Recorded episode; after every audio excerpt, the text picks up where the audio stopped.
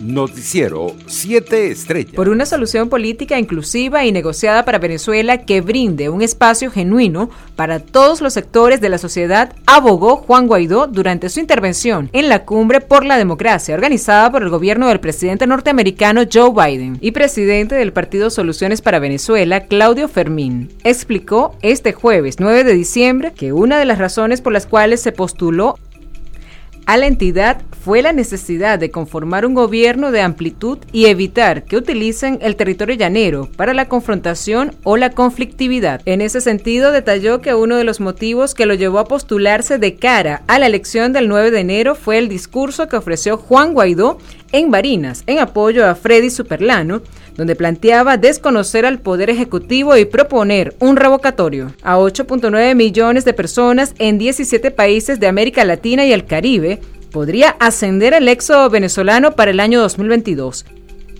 según proyecciones del Plan de Respuesta de la Plataforma de Coordinación Intergerencial para Refugiados y Migrantes de Venezuela. Por eso, la ONU lanzó este jueves un plan de financiación regional para aumentar la ayuda a los refugiados venezolanos, así como las comunidades que lo acogen, tras contactarse que su número siga aumentando a pesar de las restricciones a la movilidad internacional que ha provocado la pandemia. ACNUR proyecta que requerirán 1.790 millones de dólares de fondos para responder a las crecientes necesidades de los refugiados venezolanos. Por su parte, el gobierno nacional rechazó y calificó como agresión la decisión de la Organización de Estados Americanos contra Nicaragua. Venezuela repudió la resolución aprobada por la organización que declaró como ilegítimas las recientes elecciones generales realizadas en el país centroamericano. Internacionales. El Departamento del Tesoro de Estados Unidos sancionó este jueves 9 de diciembre a Marta Carolina Recinos de Bernal, jefa del gabinete del presidente del Salvador, Nayib Bukele, por supuestamente haber dirigido un esquema de corrupción multimillonario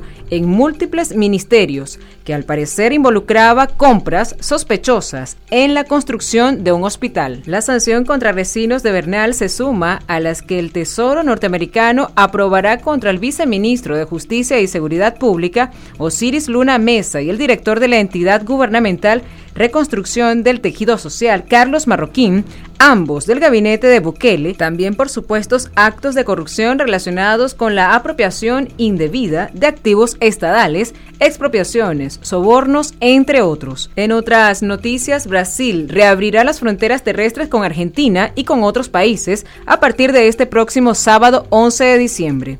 Para ingresar al país se deberá presentar certificado de vacunación con dos dosis o un examen PCR negativo de coronavirus. Dos años de pandemia han agravado la desigualdad que la ONU quería erradicar con la Declaración de los Derechos Humanos de 1948 destacó hoy la alta comisionada Michelle Bachelet en la víspera del Día de los Derechos Humanos que conmemorarán el 73 aniversario de la adopción de esa carta. La crisis del COVID ha causado un preocupante aumento en las desigualdades, empezando por las desproporcionadas tasas de infección y muerte en las comunidades más marginadas aseguró la responsable de la Oficina de la ONU para los Derechos Humanos en un mensaje de video para conmemorar la jornada. El vicepresidente de la Comisión Europea encargado del Pacto Verde, Franz Timmermans, y el enviado especial para el clima del gobierno de Estados Unidos, John Kerry, se reunieron este jueves en Bruselas por primera vez tras la cumbre del clima COP26 de Glasgow para empezar a trabajar de cara a la cumbre de 2022 en Egipto. Juntos fuimos capaces de poner al mundo en una senda que nos lleva a 1.5 grados,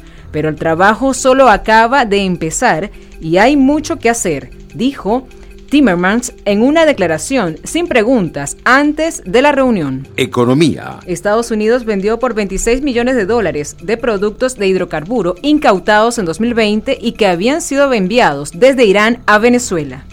Así lo confirmó el Departamento de Justicia de la Nación norteamericana a través de un comunicado en el que aclaró que el negocio de los componentes petrolíferos que había sido orquestado por el cuerpo de la Guardia Revolucionaria Islámica de Irán, una organización terrorista extranjera designada. Deportes. El lanzador derecho venezolano Albert Suárez se mantendrá en el béisbol asiático pese al interés de algunos equipos de grandes ligas en adquirir sus servicios. El serpentinero criollo firmó contrato de un año con el equipo coreano Samsung Lions por 700 mil dólares, más un bono de 100 mil dólares por firma y 200 mil dólares en incentivos. Noticiero 7 Estrellas.